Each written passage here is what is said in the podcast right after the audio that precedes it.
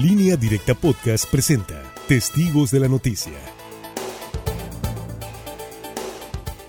Ya en la mesa de análisis de Testigos de la Noticia, gracias, gracias por continuar con nosotros. Qué gusto saludar a la doctora Tere Guerra. Doctora, ¿cómo está? Muy buenos días. Buenos días. Saludo con gusto también a Francisco Arismendi. Francisco, ¿cómo estás? Muy buenos días. Muy buenos días, Sinaloa. Y a Javier Cabrera. Javier, ¿cómo estás? Muy buenos días. Muy buenos días al auditorio. Buenos días a todos. Bueno, pues más allá de la gira del presidente López Obrador, ayer hablábamos de ello. Ayer también fue un día intenso por eh, la, la, captura que se confirmó del ex gobernador de Chihuahua. Es eh, realmente eh, una situación que incluso, incluso pues fue pues muy bien recibida en redes sociales, muy aplaudida en el estado de Chihuahua, donde el actual gobernador, por cierto, también Javier Corral, pues emprendió desde su campaña, ¿no? Este, pues una, una lucha, una campaña literal en, en contra del exgobernador del llamado Estado eh, Grande. Ayer, pues finalmente se confirma que el exgobernador César Duarte Jaques eh, pues fue detenido en Miami, literalmente, pues eh, fue en el marco de la gira del presidente López Obrador allá en eh, Washington, esto ocurrió en Miami, y bueno, pues eh, se especula que podría ser extraditado a México. Ayer fueron alguaciles federales de Estados Unidos los que detuvieron y con fines de extradición allá en Florida al exgobernador de Chihuahua. Es buscado, era buscado por decenas de casos de corrupción en México, entre ellos el de un desvío de 250 millones de pesos a las campañas políticas. Contra Duarte se han librado por lo menos 21 órdenes de aprehensión desde que en octubre del 2016 concluyó su mandato, de los cuales 20 corresponden al fuero común y uno a la jurisdicción federal. La mayoría son del fuero común allá en Chihuahua. Las autoridades mexicanas tenían conocimiento de que el exmandatario radicaba por lo menos desde hace dos años en Miami, aunque aparentemente antes vivió en Texas. Desde que se ordenaron las primeras capturas de la Fiscalía de Chihuahua, entregó a la Cancillería expedientes para gestionar la extradición. Sin embargo, los trámites fueron ineficaces, de acuerdo a las autoridades de Chihuahua. El gobierno de Enrique Peña Nieto tramitó la extradición de Duarte con base eh, en 15 de las 21 órdenes de aprehensión. El proceso inició desde el gobierno de Peña Nieto, de quien, por cierto, en su momento, pues también fue allegado, al igual que hoy el tristemente conocido también exgobernador de Veracruz. Pues así las cosas, doctora Tere Guerra. Bueno, llama la atención, primero en el contexto en que se da la detención, que claro, es plausible la detención del exgobernador de Chihuahua porque se le había acusado y se le ha acusado de una serie de ilícitos que involucran directamente las finanzas del PRI. Hay que recordar que en su momento, cuando eh, este problema que se hace todo, se fincan todas las responsabilidades, se tensa bastante la relación del actual gobernador de Chihuahua con el en aquel entonces presidente Enrique Peña Nieto, que llevó incluso a que el gobernador de Chihuahua acusara a Javier Corral de que había retención de las prerrogativas de todo lo que son los recursos públicos precisamente en venganza por toda la investigación que se estaba haciendo desde Chihuahua contra el exgobernador. Esta acusación que se hizo desde el gobierno de Chihuahua involucra desvío de recursos particularmente para campañas del PRI, involucra a funcionarios del gobierno de Enrique Peña Nieto. Esperemos que la investigación llegue hasta allá. Lo que yo decía que llama la atención es que sea Estados Unidos, en el contexto que se dio, Mucha gente lo interpretó como el obsequio del gobierno de Donald Trump para el gobierno de Andrés Manuel López Obrador, o sea, la cabeza de Duarte. Eh, la detención de García Luna, si recordamos, también la hace Estados Unidos, porque luego muchas veces se dice, bueno, aquí realmente se está combatiendo la corrupción, ojalá la investigación de Duarte debería llevar a funcionarios importantes del gobierno de este, Enrique Peña Nieto, porque estaban involucrados secretarios de despacho, no sé hasta dónde el propio expresidente. Es igual en el caso de García Luna, la, la investigación, el proceso, la detención, la hace el gobierno de Estados Unidos, como que de pronto tiene el mecatito para estar jalando al gobierno de México. Yo creo que la voluntad política para el combate a la corrupción debe verse, debe verse para procesar no solamente a exgobernadores, sino también a integrantes del gabinete de Enrique Peña Nieto. Falta eso se ha comentado esto con el tema Yoxinapa, que todo apuntaría a funcionarios más de más alto nivel no solamente quien estaba en la investigación criminalística, como el ex procurador general de la República. Esperemos realmente que la voluntad política esté manifiesta, que esta detención no quede solamente en un ex gobernador. En México, ex gobernadores sí se han detenido. Lo que no se ha detenido hasta ahorita, se ha investigado con fuerza, son ex presidentes de la República. Francisco Arismendi, tu punto de vista a propósito de pues esta crónica, ¿no? De una detención anunciada, pero que parecía que nunca iba a ocurrir. Yo recuerdo que hasta lo captaban en fotografías, ocurrió en su momento en bares a, Duarte, y bueno, pues hoy finalmente se concreta esta detención. Sí, primero en un exceso de confianza, pero más de cinismo, pues lo único que hizo el gobernador de Chihuahua, César Duarte Yaques, fue brincarse ahí este, por Ciudad Juárez, a vivir ahí cerca, eh, eh, en el estado de Texas. Y se placeaba efectivamente en restaurantes, en plazas comerciales, etcétera, como si no hubiera ningún problema. Pero eh, hoy sabemos que lo que era la PGR antes, en el sexenio de Peña Nieto, pues únicamente hizo como que sí estaba solicitando la extradición, pero como que no. Es decir, eh, no sé qué tipo de candados habrá ahí como para no darle trámite a eso. Pero cuando llega el gobernador Corral a Chihuahua y ellos empiezan a revisar, a auditar más en vivo, pues empezó a salir toda la podredumbre de la corrupción de ese sexenio del señor Duarte y bueno, e inmediatamente los vínculos y la sospecha de que cerca de 300 millones de pesos eh, eh, que la Secretaría de Hacienda le colocó en aquel tiempo al gobierno de Chihuahua, se habrían desparramado para campañas político-electorales a favor presuntamente del PRI. De tal manera que ya con Corral en, la gubernatura se detiene a Alejandro Gutiérrez, que era como secretario adjunto al lado de Manlio Fabio Beltrones, eh, se le mete a prisión, pero interviene la PGR de Peña Nieto y atrae la investigación, se la quita a la Fiscalía Estatal de Chihuahua pero posteriormente, al terminar el sexenio, nunca dejó el gobernador de Chihuahua, Corral, de estar empujando, hasta que salen las órdenes de aprehensión de ahí del estado de Chihuahua y entonces llega el gobierno del presidente López Obrador, ya con la FGR a cargo de, del nuevo titular, Gers Manero, y hoy sí sale la ficha de Interpol, etcétera, y ayer, pues como coincidencia en el viaje del presidente López Obrador, es detenido allá en, en Florida. Todos estos ingredientes, el señor Gutiérrez sale libre, Mario Fabio Beltrones ha estado amparándose este, de acuerdo a lo que se sabe, ante el temor de ser eh, detenido e investigado, pero eh, uno de los principales funcionarios que se supone que era que él colocó el recurso de la, desde la Secretaría de Hacienda al gobierno de Chihuahua para estos presuntos fines, pues fue asesinado hace como mes, mes y medio junto con algunos miembros de su familia en el estado de Morelos. Entonces, esa parte del eslabón ahí está roto. ¿Qué es lo que está pasando? Así como Emilio Lozoya ya negoció con la FGR para venir a decir, bueno, no, no soy mariachi, pero canto, viene a cooperar, viene a delatar, ¿hasta qué nivel? No lo sabemos. Pero en el caso del gobernador, exgobernador de Chihuahua, pues si él siente que sus cómplices, o como usted le quiere llamar, lo dejan solo, también pudiera cooperar y decir de qué se trató todo esto. Entonces, eh, hoy por hoy, tanto el gobernador de Chihuahua como el propio presidente López Obrador tienen en, César Duarte pues un elemento que pudiera desnudar, ¿no?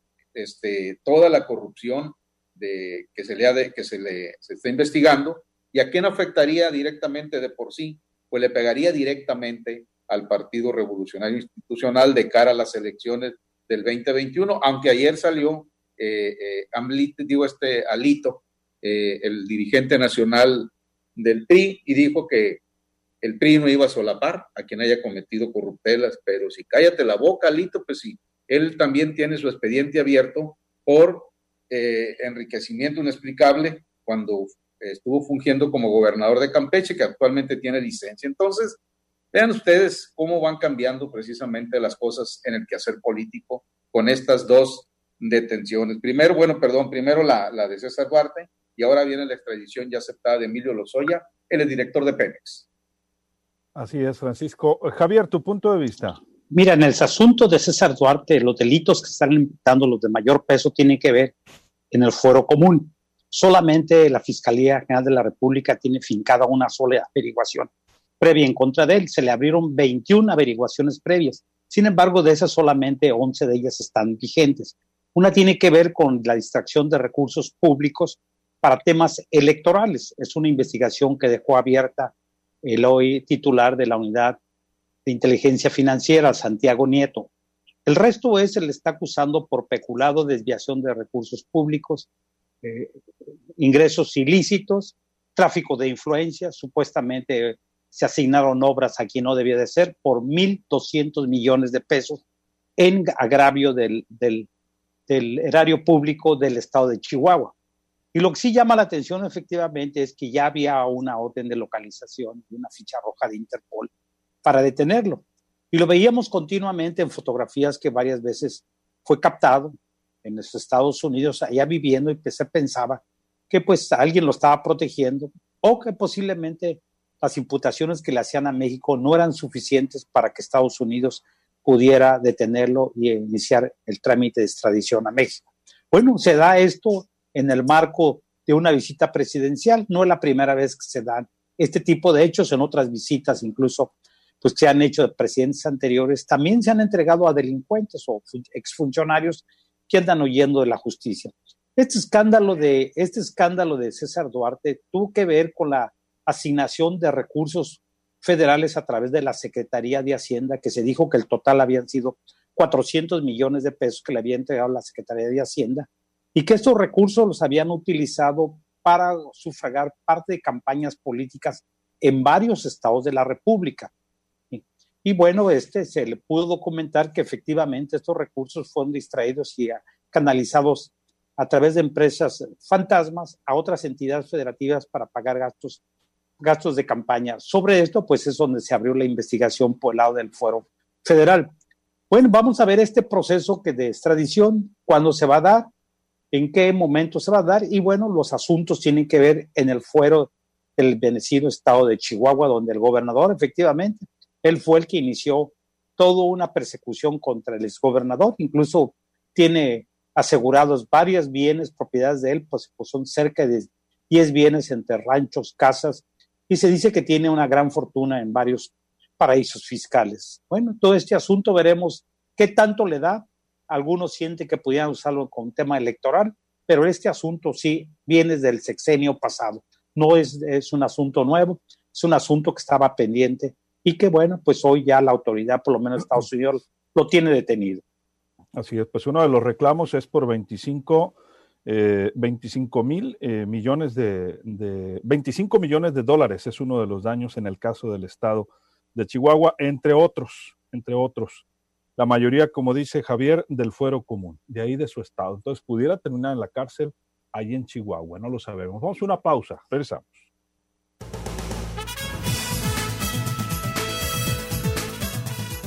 Luis Alberto Díaz, en línea directa. Bueno, regresamos, son ya las 8 con 49 minutos, estamos hablando de la detención de Duarte. El segundo ex gobernador con este apellido detenido, por cierto, el otro, pues el gobernador de Veracruz sigue en prisión, ya fue, como ustedes saben, extraditado a México. Muy seguramente lo van a extraditar, doctora Guerra. Sí, eh, efectivamente, como comentábamos este, en la primera parte, la, los primeros cargos que se le fincan al exgobernador de Chihuahua son a petición del gobierno estatal. No era una petición del gobierno federal, estamos hablando en el sexenio de Enrique Peña Nieto. Y esto va a tensar la relación, porque hay que recordar que Javier Corral, el actual gobernador de Chihuahua, es de extracción panista.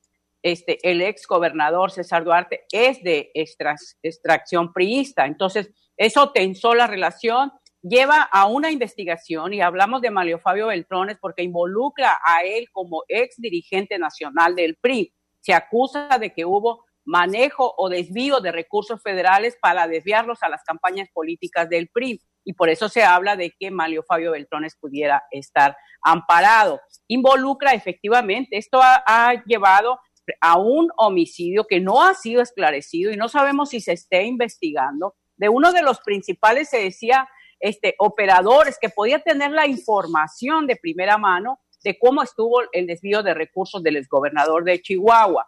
Es muy probable que efectivamente lo extraditen. Yo decía que llama la atención que sea Estados Unidos, digo, porque el tema de, yo involucré al ex secretario de Seguridad en el sexenio de Felipe Calderón, porque mucho se ha mencionado esto de Genaro García Luna como una muestra de que realmente se está trabajando en el combate a la corrupción.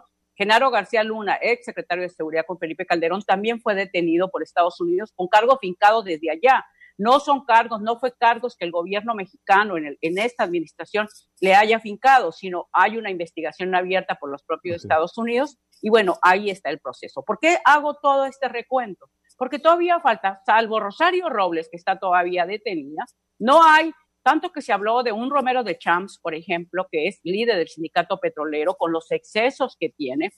Habrá que ver cómo se va a seguir el proceso de Emilio Lozoya, ex director de Pemex. Si hay una negociación de por medio, entonces digo porque falta que realmente se confirme que está la voluntad política del gobierno de Andrés Manuel López Obrador para combatir la corrupción sin distingos y que no haya ese tipo de negociaciones porque sigue como quedando dudas de si realmente se va a alzar la mira para eh, en un momento dado investigar al propio expresidente Enrique Peña Nieto. Es imposible que lo que aconteció en Pemex, lo que sucedió en el caso Ayotzinapa y muchos más casos que incluso los que se le acusa a Rosario Robles, no estuviera, eh, no fuera del conocimiento del expresidente Enrique Peña Nieto. Hasta ahorita todavía falta eso y muchos líderes sindicales, por cierto, los de la CTM que siguen actuando con toda la impunidad y no porque quiera que el gobierno de Andrés Manuel actúe en revancha política, pero México tiene mucha deuda pendiente en el combate a la corrupción. Como digo, ex gobernadores sí se han detenido. Hasta ahorita, investigación de expresidente de la República es lo que falta. Y la corrupción en México, lamentablemente, sigue presente. Francisco Arizmendi. Pues de una manera u otra también, aparte de Rosario Robles, eh, doctora, te recuerdo que también está en prisión Juan Collado, que es una persona muy allegada pues al círculo rojo. Abogado abogado, exactamente. Eh, no funcionario. Eh, sí, pero muy cercano a la operatividad política, pues de varios presidentes de la República, entre ellos este Peña Nieto, cuando fue la boda de, me parece, de su hija o de su hijo, pues ya de esa fotografía de todos los que fueron a la boda, pues, eh, pues el único que está libre fue el cantante, este que llevaron, me parece, fue Julio Iglesias, el, único que está libre o que no tiene ningún problema de indagación, pero este Juan Collado, pues está preso por eh, presunto lavado de dinero. Rosario Robles, pues ahí está por lo de la estafa maestra. Y en el caso de Romero de Champs, como que hubo negociación. Mira, hasta un lado eh, coopera, este, cooperando, flojito. Por eso cuando fueron a detener, él estaba comiendo con Juan Collado y cuando vio que llegó, los agentes de la fiscalía dijeron, ya vienen por mí. ¿Cuál va siendo su sorpresa? Que al que se llevaron fue a su abogado, a Juan Collado. Y bueno, el líder del, de ese, en ese tiempo, líder del sindicato petrolero, pues se desguanzó, ¿no? Eh, y bueno, pues quién no, y más con los cargos de conciencia que, que trae este hombre. Lo mismo pasó con Eduardo Medina Mora. Eduardo Medina Mora, que lo había puesto como avance el presidente Peña Nieto eh, en, el Poder Judicial del Supremo Tribunal de, Justicia de la Nación, pues igual le agarraron por ahí algunas cuentas no muy claras, hablaron con él, igual, fojito, operando, va para afuera. Entonces, en algunos casos sigue habiendo esa negociación política para no llegar al extremo de meterlos a la cárcel. Pero aquí, ante lo que vaya a declarar Emilio Lozoya, donde vaya a involucrar al exsecretario de Hacienda Videgaray o que vaya a involucrar directamente al expresidente Peña Nieto, pudiéramos estar ante, un, eh, ante una situación donde por primera vez quizás un expresidente de México pueda ser eh, eh, eh, encarcelado o cuando menos se le haga una investigación muy fuerte sobre presuntos actos de corrupción. Falta ver, falta ver, una vez que ya esté en México César Duarte, a ver qué tipo de negociación también hacen con él, como lo hacen los estadounidenses cuando agarran a grandes capos del narcotráfico, a grandes delincuentes, negocian con ellos, apórtame toda la información y te voy a rebajar la pena, te declaro testigo protegido y esas son las maneras en que operan en México, no es la excepción. Pero fíjense, para los que acusan un PRIAN, ¿no? Este, no es que quiera eh, provocar a los morenistas que defienden que es su partido y el actual régimen es el que combate la corrupción, con todo lo que ustedes han comentado. El gobernador de Chihuahua es panista, Javier Corral, y en las últimas horas no se detuvo, todavía siguió y acusó al expresidente Enrique Peña Nieto de haber protegido a su predecesor César Duarte, quien fue capturado este miércoles en Estados Unidos. La detención de Duarte es un triunfo contra la impunidad de la que gozó hasta el día de hoy por la protección que le brindó el expresidente de la República, Enrique Peña Nieto, dijo el, eh, dijo el actual gobernador de Chihuahua. El panista también acusó al gobierno de Peña de haber tomado represalias económicas en contra del pueblo de Chihuahua por las acciones legales que se tomaron en su momento en torno al exgobernador. Y es que, como ustedes han dicho, el 99% de las denuncias en contra del exgobernador eh, César Duarte, pues eh, salieron justamente de la Fiscalía de Chihuahua, del gobierno del panista Javier Corral, que ha sido muy combativo y que es un gobernador, por cierto, que a pesar de que también le ha dicho sus verdades Andrés Manuel López Obrador, ha sido respetado por el presidente, quizá porque pues eh, se hablan de frente generalmente. Javier, Javier Cabrera. Efectivamente, no, su la forma de gobernar, y bueno, esto, y ya lo estamos viendo, pues lo va a aprovechar hoy el gobernador del estado de Chihuahua políticamente para mandar un mensaje que, con él sí no hay impunidad ni negociación. Y habrá que decirlo que, que él fue el que inició las investigaciones, incluso en, la, en su campaña política, lanzó fuertes acusaciones contra, contra Duarte. Incluso documentó su, eh, desvíos de recursos económicos donde se le está acusando de varios delitos de peculado, eh, de ingresos ilícitos, de favorecer con obras de hacer contratos inexistentes y de haber desviado más de 1.200 millones de pesos del erario público del estado de Chihuahua. Yo creo que este, esta detención lo está aprovechando muy bien, no la va a aprovechar, ya la está aprovechando muy bien eh, el gobernador del estado de Chihuahua, Corrales, y bueno, pues también el gobierno federal también tendrá que tener su parte porque pues hoy se dice que esto fue pues una canonjía que le dio el gobierno de los Estados Unidos en esta visita al presidente Andrés Manuel López Obrador, porque son quienes hacen todos los trámites, tienen que hacerse todos los trámites a través de la Secretaría de Relaciones Exteriores cuando solicitas la extradición de alguien y tendrás que documentar perfectamente bien de qué delito le estás imputando para que el país que lo detiene pues pueda aceptarlo y regresártelo. Bueno, pues esto es un, este es un asunto de tipo político y sin duda fue o gozó de la protección del, del hoy expresidente Peña Nieto y habrá que recordar las confrontaciones que hubo en su momento con el gobernador de Chihuahua, quien dijo que le habían retenido por varios meses las participaciones federales en venganza por haberle imputado pues más de 21, 21 delitos, de los cuales pues solamente se dice que 11 de ellos están vigentes las órdenes de aprehensión. Bueno, pues este asunto va a dar para más y también pues se utiliza como un arma política y ya lo estamos viendo, ¿no? Así es, para el mismo Corral en su momento. Muchas gracias, Javier. Muy buenos días al auditorio. Doctora, nos vamos, 30 segundos. Se dice muchas veces todos los caminos llevan a Roma. Pues en este caso es un dicho del pasado, pero en este caso todos los caminos de la corrupción llevan al expresidente Enrique Peña Nieto. El caso del exgobernador de Chihuahua es claro que lo estuvo protegiendo, eso tensó la relación con el, gobernador del PAN de Chihuahua, este Javier Corral, pero eso va a tener implicaciones en la vía electoral. Hay que recordar que incluso están tratando de construir una alianza PRI-PAN para la elección del 2021. Seguramente será una manzana de la discordia este tema y bueno, pues va a tener sus implicaciones que vamos a ver más adelante. Yo creo que eso será muy complejo. Doctora Guerra, muchas gracias. Buenos días. Buenos días. Francisco, nos vamos. Al poco tiempo de estar en la presidencia de México, eh, Andrés Manuel López Obrador dijo en una de sus mañaneras, nada pasa en México y en la administración pública sin que el presidente de la República no lo sepa.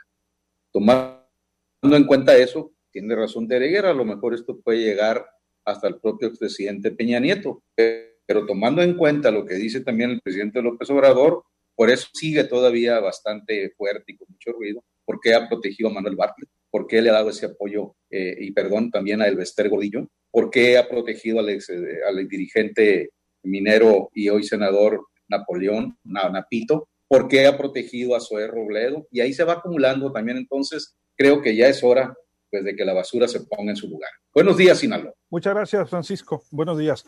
Así nos despedimos. Se queda bien acompañado en esta estación. Por supuesto que más información puede usted ver al momento en línea directa portal.com. Y a la una de la tarde regresamos en la siguiente emisión. Soy Luis Alberto Díaz. Que la pase de lo mejor.